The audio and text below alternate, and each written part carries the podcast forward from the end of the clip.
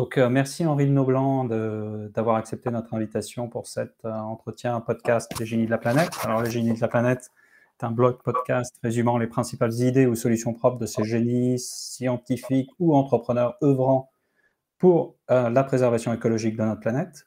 Nous, t'avons connu car tu es notamment lauréat d'une Green Tech Innovation une initiative gouvernementale ayant vocation à soutenir euh, l'écosystème des entreprises qui innovent au service de la transition écologique. Et il est vrai qu'un des défis majeurs de cette transition euh, est de chercher à optimiser intelligemment sa consommation énergétique à l'échelle des individus, mais aussi des bâtiments et des villes par conséquence. Et donc ton entreprise développe une solution innovante permettant notamment de recueillir ces données sur cette consommation, je crois, et ceci afin de pouvoir traiter intelligemment et de permettre cette optimisation. Alors, bien sûr, tu vas nous en dire plus, euh, avec plaisir. Ce que je te propose, c'est euh, simplement de commencer par te présenter ton parcours, si tu le veux bien, et comment tu es, euh, arrivé à, créer ton entreprise. Bonjour Eric, merci pour l'introduction. moi, je m'appelle Henri de Noblanc, je suis le fondateur de Omis. Omis, c'est une société qui est depuis maintenant presque 5 ans. Et on a développé une solution logicielle qui permet aux professionnels de collecter et d'analyser toutes les données énergétiques des bâtiments. On est parti d'un constat à l'origine, le constat que euh, finalement dans l'énergie, il y avait beaucoup de données qui étaient disponibles et que pour autant, elles n'étaient pas beaucoup utilisées pour accélérer la transition énergétique. Mhm. On travaille avec des, avec des professionnels qui sont, qui sont situés à travers toute la France et qui ont pour point commun d'utiliser dans leur activité au jour le jour les données énergétiques de leurs clients ou bien leurs données, ou bien leurs données énergétiques à eux. On est une équipe de 17 personnes aujourd'hui basée à Paris. De premiers clients, on les a vraiment depuis le premier jour. Donc, il y a des clients avec qui on travaille depuis, euh, depuis presque 5 ans maintenant. Et, euh, et, ces clients, ils sont vraiment de deux grands types. D'un côté, euh, des, des, professionnels de l'énergie, des, des, des, courtiers en énergie, installateurs de panneaux photovoltaïques, des installateurs de bornes de véhicules électriques, des exploitants chauffagistes et de l'autre côté, des personnes qui sont aussi parfois spécialistes de l'énergie, mais qui sont actives au sein d'ensembles immobiliers. Donc, on va travailler beaucoup avec des bailleurs sociaux, on va travailler avec des collectivités, et on va travailler aussi avec euh, des gestionnaires du réseau, des réseaux de crèches, réseaux de restaurants. Alors, on va, y, on va y revenir, bien sûr. Là, là tu as touché à ta solution, ton entreprise, à la mission de ton entreprise. Plus personnellement, euh, ton parcours, qu'est-ce qui t'a amené à créer cette entreprise? Moi, euh, j'ai une formation d'ingénieur. Donc, je pense que ça, ça joue quand même dans le, dans le choix que j'ai fait. C'est-à-dire que j'avais une petite appétence pour la technique. J'avais finalement envie de résoudre un problème. Déjà, ça, venait, de là. Ensuite, moi, mon parcours, j'ai commencé ma carrière comme consultant au BCG, qui est un cabinet de conseil en stratégie. Et ensuite, j'ai travaillé pendant un peu plus de deux ans en Éthiopie, où j'ai notamment aidé le groupe Saint-Gobain à se développer sur, en Afrique subsaharienne. Donc, euh, c'était passionnant. C'était un job d'entrepreneur au sein d'un gros groupe. On a ouvert des pays. Euh, on a ouvert l'Éthiopie, on a, on a racheté des, des, business dans d'autres pays d'Afrique. Euh, et, à ce moment-là, ça a fini de me convaincre que euh, moi, finalement, ce que j'aimais faire, c'était construire quelque chose. Avant de monter cette société, j'avais une conviction assez forte, c'est que il fallait que je fasse un travail qui avait un sens pour moi, parce que l'entrepreneuriat, c'est parfois un peu les montagnes russes, et donc la, meilleure manière de le faire durer, c'est que c'est d'être convaincu quand on se réveille le matin que, ce qu'on fait a un sens et que c'est un sens qui nous dépasse. Et donc moi, c'est la, raison pour laquelle j'ai choisi ce sujet qui me tenait à cœur, qui était finalement un sujet, un défi technique ou technologique, parce qu'il euh, il fallait s'emparer de données qui étaient assez peu collectées, assez peu traitées, et qui en même temps avaient un sens, puisque ça permettait d'accélérer la transition énergétique ou écologique sur le territoire. Euh, donc c'est comme ça que j'ai démarré en 2018. On a démarré euh, accompagné au début par Saint-Gobain, qui a pris une petite participation au capital.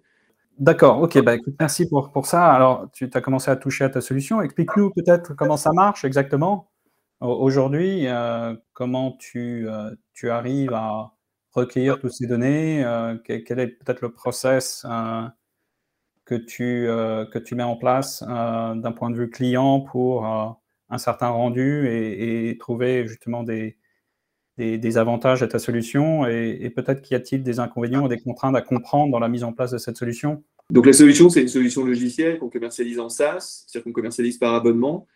Et cette solution logicielle, on la commercialise avec deux grands cas d'usage. Un cas d'usage qu'on appelle le diagnostic et l'autre le monitoring. le diagnostic, elle est pour euh, tous les professionnels qui ont besoin dans leur activité quotidienne de connaître le profil de consommation énergétique de leurs clients. Je donne un exemple. Je suis un installateur de panneaux photovoltaïques. Dans le cadre des études d'autoconsommation que je conduis, j'ai besoin de connaître le profil de consommation énergétique de mon client et donc je vais utiliser OMIS pour collecter et analyser cette donnée. Il y a un point important que tout le monde n'a pas en tête, c'est que euh, la donnée énergétique, c'est une donnée personnelle. Et donc, en tant que donnée personnelle, elle est soumise au RGPD, donc au Règlement général de protection mhm. des données. Euh, et, donc, il y a, nous, ce qu'on a fait notamment, c'est qu'on a digitalisé toute la, tout le process de signature du consentement. Et donc, euh, tout le process qui, qui permet à un professionnel de collecter en toute légalité les données énergétiques de son client. Donc, ça, mhm. c'est le diagnostic. Et de l'autre côté, on a une autre solution qui est le monitoring. Le monitoring, c'est une solution de suivi en temps réel, pseudo-réel, des données de consommation énergétique de sites qui sont dispersés sur le territoire.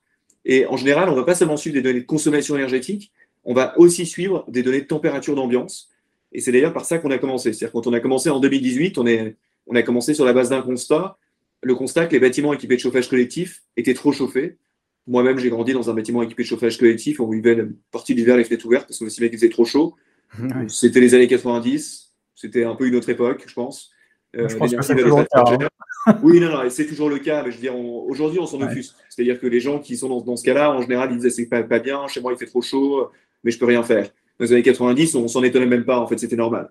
Et donc, c'est par ça qu'on a commencé. Cette solution-là, on la vend beaucoup à des exploitants chauffagistes, à des bailleurs sociaux, euh, à des collectivités, mais aussi euh, sur des parcs beaucoup plus diffus. On la vend les gestionnaires de crèches qui vont suivre la température à distance dans leur, dans leur crèche. Et cette solution, elle permet de faire des économies d'énergie assez importante, euh, puisque euh, là j'ai en tête un exploitant avec qui on travaille qui nous a dit que l'an dernier il avait gagné 25% grâce à nous. Donc, euh, je veux dire, 25%, 25 d'économie d'énergie grâce à nous.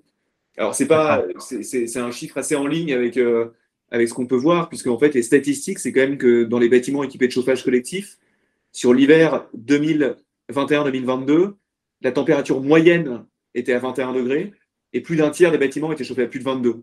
Quand on sait que euh, normalement on doit tourner autour de 20, on voit bien qu'il y a un peu de gras ou au moins un beau gisement d'économie d'énergie.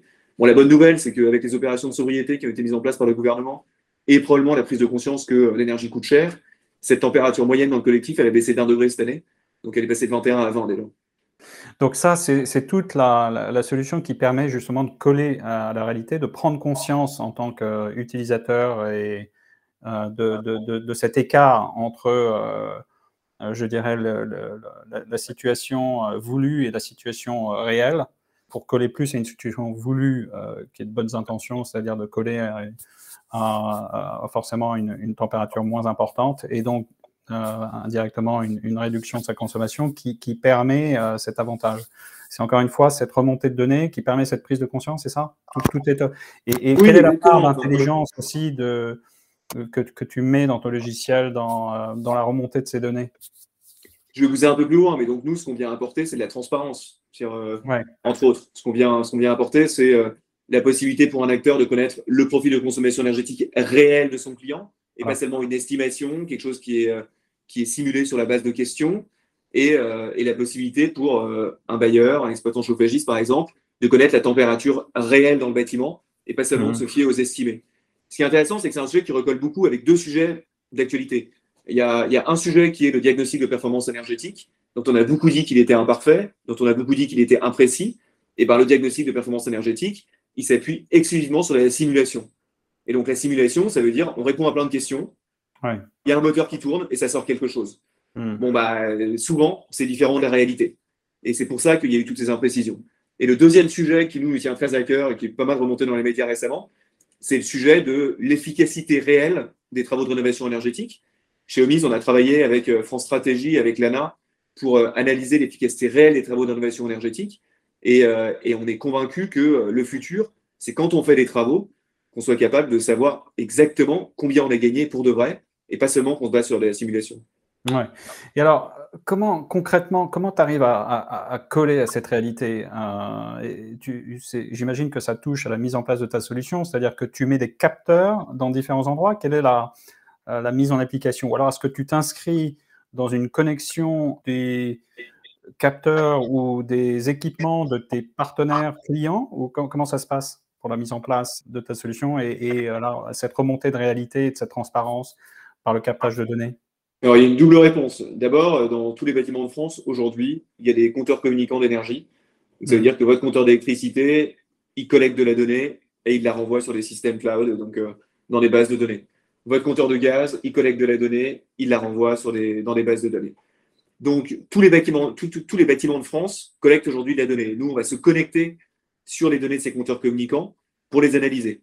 Et j'allais dire, mieux qu'il collecte de la donnée, il la collecte, il la stocke. C'est-à-dire que dans tous les mmh. bâtiments de France, il y a un historique de données qui est disponible. Mmh. ça, c'est assez fort. C'est une base de données riche sur, euh, sur la consommation énergétique des bâtiments. Et de l'autre côté, il y a tout ce qu'on fait autour notamment du suivi de température d'ambiance, au suivi de température intérieure, au suivi de niveau de CO2, au suivi d'humidité. Et dans ce cas-là, dans la majorité des cas, on va utiliser les capteurs qui sont connectés sur les réseaux LoRa ou Sigfox, qui sont les réseaux d'Internet des objets. Euh, ces capteurs, soit ils ont déjà été déployés par nos clients et on va se brancher dessus à distance, soit on va proposer à nos clients de leur fournir et, euh, et à eux de les mettre en place.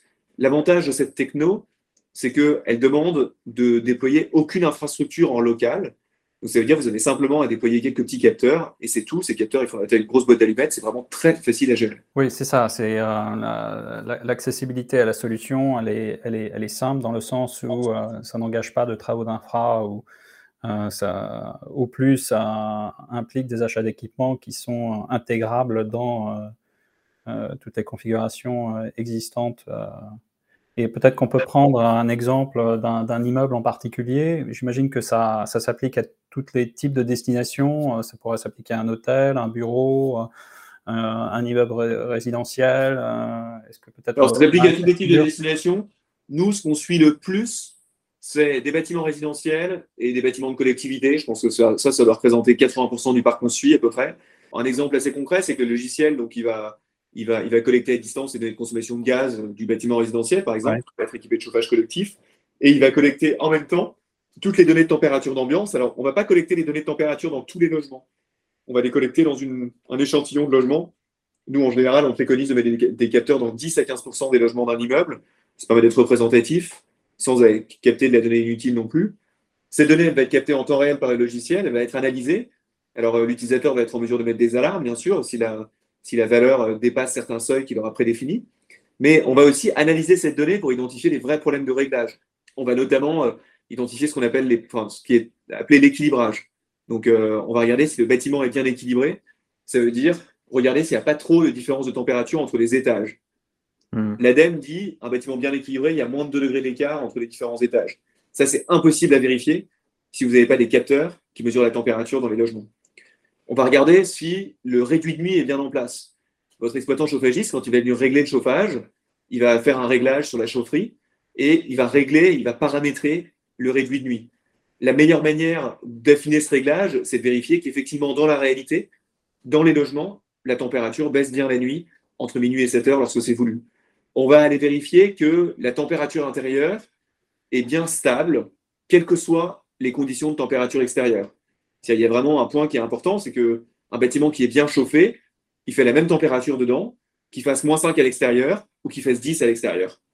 Et ça, ce n'est pas le cas sur tous les bâtiments de France. D'accord. Euh, alors, si on parle, euh, si on, dézoome un peu et on parle marché, tu as parlé de, plutôt d'immeubles résidentiels, j'imagine, avec euh, des problématiques de chauffage collectif. Hmm. Comment, comment, tu définis ton marché, en tout cas ces, trois prochaines années euh, Est-ce que, est que, tu as une, focalisation sur un certain type de clientèle et, si tu devais le, le sizer, on va dire, lui donner une, une, taille? Nous, notre marché, c'est tous les professionnels de l'énergie, d'un côté, et tous les gestionnaires immobiliers de l'autre.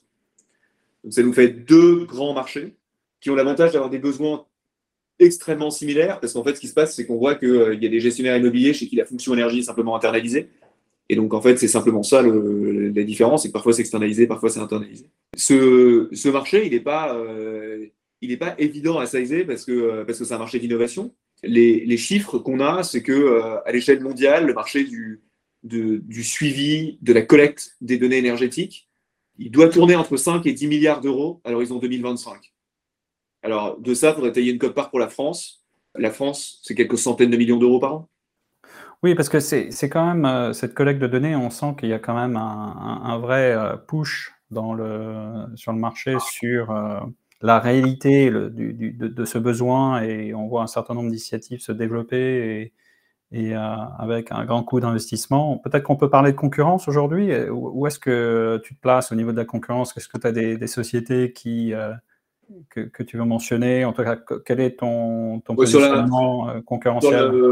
sur la, partie diagnostic, on n'a pas beaucoup de concurrence visible, honnêtement. Je pense qu'on a vraiment un outil très innovant. D'ailleurs, pour la petite histoire, on est lauréat du concours d'innovation de l'ADEME en 2020. Enfin, je pense qu'on est, vraiment, euh, on est vraiment à la pointe et on a, je pense qu'on a inventé un cas d'usage. Enfin, je veux dire, on a, vraiment inventé quelque chose. Euh, sur la partie monitoring, là, on va retrouver, on va retrouver des concurrents dans le logiciel qui ne travaillent pas toujours sur le même marché.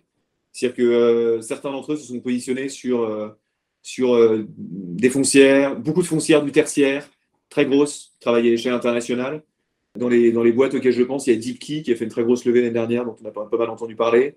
il y a Citron, il y a une autre boîte qui s'appelle Energism aussi, qui travaille sur les données énergétiques. Donc ça, c'est un peu les trois, les, trois gros de ce secteur, qui ont un positionnement qui est un peu différent au niveau marché, comme je disais, parce qu'ils ils attaquent des, ils attaquent des groupements immobiliers qui sont beaucoup dans le tertiaire, alors que nous, on n'est pas beaucoup dans le tertiaire aujourd'hui, hmm. euh, et, qui sont souvent présents à l'échelle internationale, alors que nous, on a développé un logiciel qui est très simple d'utilisation, sur lequel l'utilisateur peut s'onboarder tout seul, et ça, c'est une vraie force. Euh, et, donc, ça veut dire qu'on peut taper dans des plus petits comptes, parce qu'on va proposer moins d'accompagnement humain, moins de conseils. D'accord. Oui, donc avec un effet de levier euh, technique un peu plus important. Exactement, une scalabilité qui est plus, plus facile à atteindre. D'accord. OK. Donc, si tu as commencé à décrire ton entreprise euh, en, préambule, est-ce que tu peux euh, nous donner encore euh, une fois une petite description en termes de staff, chiffre d'affaires et peut-être aussi ton plan à trois ans, ce que tu souhaites faire d'ici trois ans en termes d'évolution, chiffre d'affaires, présence géographique, chiffre d'affaires Aujourd'hui, on est une équipe de 17 personnes qui a pas mal grossi parce qu'il y a un an, on était plutôt 10 et il y a deux ans, on était plutôt 5.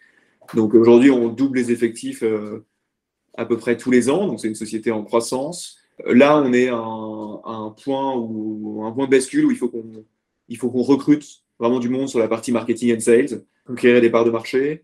On va faire une levée de fonds dans ce sens dans le courant du deuxième trimestre. Donc ça, c'est l'objectif. Tu avais déjà fait une levée de fonds, c'est ça, non? Auprès de Saint-Gobain on, a fait une petite levée de fonds auprès de, auprès de Saint-Gobain et de Sonergia en 2020 comme on était le rallye concours d'innovation, ça, nous permet, permis de compléter aussi, d'avoir un peu de levier avec les financements qu'on récupère de l'extérieur. Et nos ambitions, euh, nos ambitions, c'est de faire, euh, c'est de faire 5 millions d'euros de chiffre d'affaires en 2025. Donc c'est ça le, ça le projet. D'accord. Avec une, levée de fonds euh, à cibler que tu souhaites, sur lequel tu souhaites communiquer aujourd'hui ou pas? Mmh, On démarre tout juste quoi. D'accord. Enfin, on démarre, non, c'est pas vrai. En fait, je dis on démarre tout juste, on démarre pas tout juste, on n'a pas démarré, on va démarrer début mars. Donc, on, on, on l'a construit là. D'accord. Ok. Donc maintenant, si on dézoome encore un petit peu plus sur euh, ta vision des acteurs, euh, pouvoir public, entreprise, investisseurs, comment, comment tu vois la chose évoluer? Est-ce que tu vois, est-ce que tu veux relever des obstacles ou des challenges particuliers dans le contexte dans lequel tu évolues? Moi, je vais faire une remarque sur, euh, sur, ce sujet. D'ailleurs, j'avais écrit une tribune dans les échos en ce sens, qui est sortie, je pense, il y a un peu moins d'un an. C'est le fait que la donnée énergétique, c'est elle a un caractère un peu particulier en tant que donnée, en tant que donnée personnelle, en fait. Parce que la donnée énergétique, évidemment, c'est une donnée personnelle au sens de la RGPD, mais finalement, c'est aussi une donnée collective, parce que tous ensemble, on doit travailler à identifier les économies d'énergie et accélérer l'identification de gisements énergétiques. Hmm. Donc, c'est une donnée personnelle, mais qui a une utilité collective. Et je hmm. pense que ça, euh, c'est un petit peu un paradoxe. Et je ne pense pas qu'il y ait beaucoup de données qui soient dans ce, qui soient dans ce cadre-là. Hmm. Ça, c'est le, ça, c'est le premier point. Ça, ça, crée du coup, ce paradoxe crée un, un frein à, à l'obtention de ces données dans certaines certaines configurations. Je pense que dans certains cas, ça peut créer un... ouais, je pense que dans certains cas, ça peut créer un peu de frottement. Euh, notamment sur la, sur, sur la collecte et l'analyse de données personnelles de particuliers. Il, y a, il, y a, il, peut y avoir un peu de frottement avec des gens qui disent ah Moi, je vois pas pourquoi je partagerais mes données énergétiques. Et bon, ils ont raison, elles sont à eux. Donc, ils n'ont aucune raison de les partager sans y réfléchir. Mais lorsque ça permet d'identifier les gisements d'économie d'énergie, bon, bah, finalement, ça répond aussi à un besoin qu'on a tous au niveau mondial. Et donc, euh, et donc, on voit bien comment il peut y avoir des, des micro-conflits de. Ouais, il peut y avoir que tu, leur expliques dans le process que ces, ces, données recueillies ne sont pas individualisées et, sont bien agrégées, et c'est dans cette agrégation qu'elles sont analysées ou... ou est-ce que ça doit être forcément individualisé pour être utilisé? Alors, nous, dans notre logiciel, on, collecte, lorsqu'on collecte des données personnelles, donc c'est toujours avec l'accord du titulaire du contrat, parce que c'est la règle RGPD, mhm. bien sûr. comme je disais tout à l'heure, on a digitalisé ce process. Euh, mais en général, c'est pour les analyser à l'échelle personnelle. D'accord. En général. D'accord, ok. Je pense que c'est Non, et après, est-ce qu'il y a des freins? Bah, mm. Moi, je pense que le frein, en fait, le frein principal, c'est le fait que euh, on ne mesure pas encore assez les. Enfin, je, reviens sur cette notion d'évaluation de, l'efficacité réelle ou de suivi, mais euh, je pense qu'aujourd'hui, les politiques publiques vont beaucoup dans le sens de la, de la quantité. Et on le voit avec, les, avec, avec le suivi des travaux de rénovation énergétique, qui est l'objectif, c'est de faire 800 000 rénovations dans l'année. C'est un très bel objectif. Et c'est intéressant de voir que le gouvernement est en train de changer un peu de braquet et dire qu'il faut aussi faire du qualitatif maintenant. Et donc, euh, générer non seulement des, euh, des, beaucoup de chantiers, mais surtout générer des chantiers qui génèrent de vraies économies en euros, en CO2, en kilowattheures pour les occupants. Et je pense qu'on est un peu à un point de bascule qui est quoi aussi la prise de conscience de, euh, de l'impact de toutes ces consommations sur le réchauffement climatique. Et lui, il est bel et bien réel, en fait. Il n'est pas simulé, ce réchauffement climatique. Et donc, si ensemble, on ne travaille pas sur les économies réelles, eh ben, on se trompe. Très probablement. Non, c'est vrai qu'il y, a une forme d'idéologie euh, dans les politiques euh, publiques aujourd'hui sur euh, les objectifs importants qui sont mis en place et, les grands obstacles inhérents à leur mise en place. Et c'est vrai qu'une solution comme la tienne, qui semble justement être une solution applicable, a son intérêt dans ce contexte justement où euh, de vraies questions se posent sur la réalité euh, de l'exécution d'une telle transition, on va dire. Hmm. Oui, je vais rajouter un autre contexte macro, c'est que euh, on a compris que quoi qu'il en coûte, c'était fini. Et donc, on, a des, on a des ressources qui finalement sont limitées pour investir sur le réchauffement climatique, enfin contre le réchauffement climatique. Et donc, ressources limitées, il faut flécher les ressources, elles sont plus efficaces. Et la meilleure manière de savoir où elles sont plus efficaces, c'est quand même de mesurer. Donc, mmh. l'évaluation des, politiques publiques a clairement son sens. Et je trouve que c'est un outil qui est très peu utilisé sur la thématique des travaux de rénovation énergétique, alors que c'est un très gros budget. Hmm. Donc j'imagine que tu as des discussions euh, avec euh, les pouvoirs publics euh, sur ce sujet-là, ou en as-tu, ou on aura Non, oui, non, non, ici on travaille à faire progresser les mentalités, parce que je pense que hmm. je pense qu'il y, y, a beaucoup de, il y a beaucoup de personnes qui ignorent que c'est possible en fait. C'est-à-dire qui, ne mettent pas en place, pas parce qu'ils n'ont pas envie, enfin il y en a qui ne mettent pas en place, ils n'ont pas envie, mais euh, mais il y en a qui ne euh, souhaitent pas pousser dans ce sens-là dans l'agenda réglementaire ou l'agenda législatif euh, parce qu'ils pensent qu'il n'y a pas de solution qui existe pour le faire. Et donc, nous, on travaille à, à leur démontrer que c'est possible, que ça marche, que c'est utile et que ça produit des résultats. Oui, quelque part, tu as choisi un domaine qui est le résidentiel et, le marché où la, structure fait que euh, même si ta solution technique est, très applicable, euh, la situation politique est peut-être la rend euh, plus difficile d'accès, mais c'est quand même le gros du marché. In fine, une percée dans, ce créneau-là aura le plus d'impact, bien sûr, avec une, certaine valeur. Après, j'imagine que tu travailles avec, tu parlais de, de, chauvagistes, tous les acteurs de, l'énergie. Quelle, quelle, est l'appétence de ces entreprises sur l'adoption et les, euh, je dirais, de, dans l'entreprise aujourd'hui? Est-ce que tu vois des, obstacles ou des challenges à, surmonter ou comment les surmonter? Qu'est-ce que tu aimerais? Je pense que le challenge principal, c'est qu'on travaille avec des acteurs qui sont dans des métiers relativement conservateurs. Et donc, euh, c'est le bâtiment, en fait. Et, le bâtiment, euh, ils mettent du temps à adopter des nouvelles pratiques et des nouveaux outils. Quoi. et donc, je pense que c'est bien, c'est ça le challenge principal. C'est que hmm c'est les, métiers qui sont conservateurs. Ouais. Ok, très bien. Bon, bah, écoute, merci d'avoir de, d'avoir donné euh, une vision de ta société et un peu du secteur et de ces challenges, d'avoir été sincère sur, sur la question. Euh, peut-être euh, pour, pour, finir, est-ce que tu peux peut-être nous donner une ou deux entreprises inspirantes, innovantes, plus ou moins mûres? Oui, il y a une boîte que j'aime bien, qui est une, entreprise qui a été montée la Solive, euh, qui est une école de la rénovation énergétique qui a été montée il y a 2-3 ans, qui je pense a une très bonne vision parce qu'en fait ils sont, ils sont convaincus que, que un des secrets, enfin que comment dire, que un des manquements du marché aujourd'hui, c'est le fait qu'il n'y a pas seulement de personnes qui sont formées pour faire des travaux de rénovation énergétique et que ça c'est un goulot d'étranglement majeur. Et donc dans ce cadre-là, ils ont développé une école de formation et de reconversion pour, euh, les, pour former euh, de plus en plus de monde aux travaux de rénovation énergétique et je pense que c'est super. Comment elle s'appelle cette école? Ça s'appelle la Solive, S-O-L-I-V-E. D'accord. Ok. Bon, on ira voir. Je ne connaissais pas. Peut-être peut peux-tu euh, faire passer un dernier message et, finir par nous dire comment on peut te joindre euh, si euh, partenaire, entreprise souhaite, ou même investisseur souhaite te contacter? Écoute, nous, pour nous joindre, c'est très simple. Il faut aller sur le site internet www.omise.io. Omise, ça s'écrit H-O-M-E-Y-S.io. Et, et, ensuite, vous pouvez nous joindre, nous parler. Moi, je serais ravi de, de répondre à toutes les sollicitations, d'échanger sur ce sujet qui me passionne, puisque c'est là-dessus que je travaille depuis, euh, depuis plus de 5 ans en réalité. Et donc, euh, donc c'est un sujet que j'aime beaucoup. Donc, euh, je serais ravi d'échanger avec des personnes qui s'y intéressent. Bon, ok. Bon, bah, écoute, merci Henri. je te souhaite bon vent et bon, bon courage pour la mise en place de ta solution et j'espère à très vite. Bah, moi, je te remercie d'avoir, de m'avoir interviewé, c'est sympa. Et, puis, et merci d'avoir pris le temps de le faire. Avec plaisir.